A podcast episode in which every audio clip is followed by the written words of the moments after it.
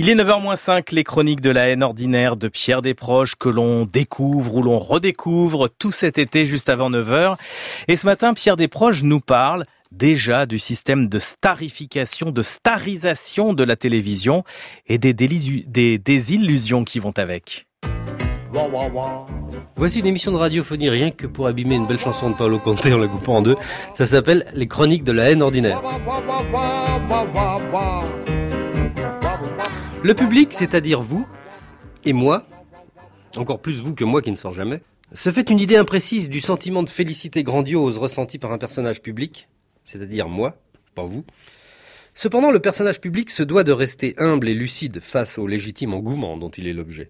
La première fois que j'ai sorti mon museau de devant la télévision pour le mettre dedans, c'était il y a dix ans, lors d'une pantalonnade parajournalistique hebdomadaire qui s'appelait Le Petit Rapporteur et qui drainait chaque dimanche l'attention de plus de 15 millions de scélérats amateurs d'espièglerie friponne et d'irrespectueuses bouffonneries.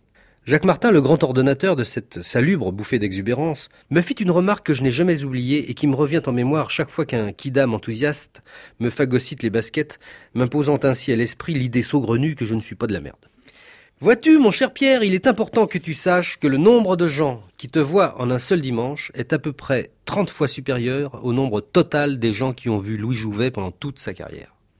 Il est de fait que si chaque nouveau starion ululeur de rock départemental, si chaque euh, nouvelle célébritouille microphonique, si chaque détenteur de sourire de lavabo pour grabataire finissant, méditait un instant cette remarque pleine de bon sens, combien de têtes de cul poudrées resteraient sur la commode avec humilité plutôt que de s'élever jusqu'à hauteur d'écran pour nous infliger l'héros convulsif de leur malaise gastrique à l'heure apaisante des digestions assises. En ce qui me concerne, c'est au demeurant en pleine conscience de cette évidence que je fais présentement de la radiophonie. La rude réalité de mon insignifiance ne manque jamais de me remettre à ma place. Ainsi me promenais-je radieux jeudi dernier au rayon lingerie des Galeries Lafayette, à l'heure du déjeuner que la secrétaire expédie d'un bec distrait pour avoir le temps de renouveler ses dentelles. Je méditais sur la vanité des choses sans perdre de vue ses doigts blancs aux ongles rouges frôlant d'un geste sûr et carmin les soies diaphanes et lumineuses des dessous affolants pour nos sens interdits. J'allais d'un pas moyen dans ces allées exquises, dardant au-dessus de l'intouchable gynécée un œil faux cul d'homme d'affaires pressé, cherchant le rayon fumeur, quand je vis venir vers moi un couple tout à fait insolite en ces lieux.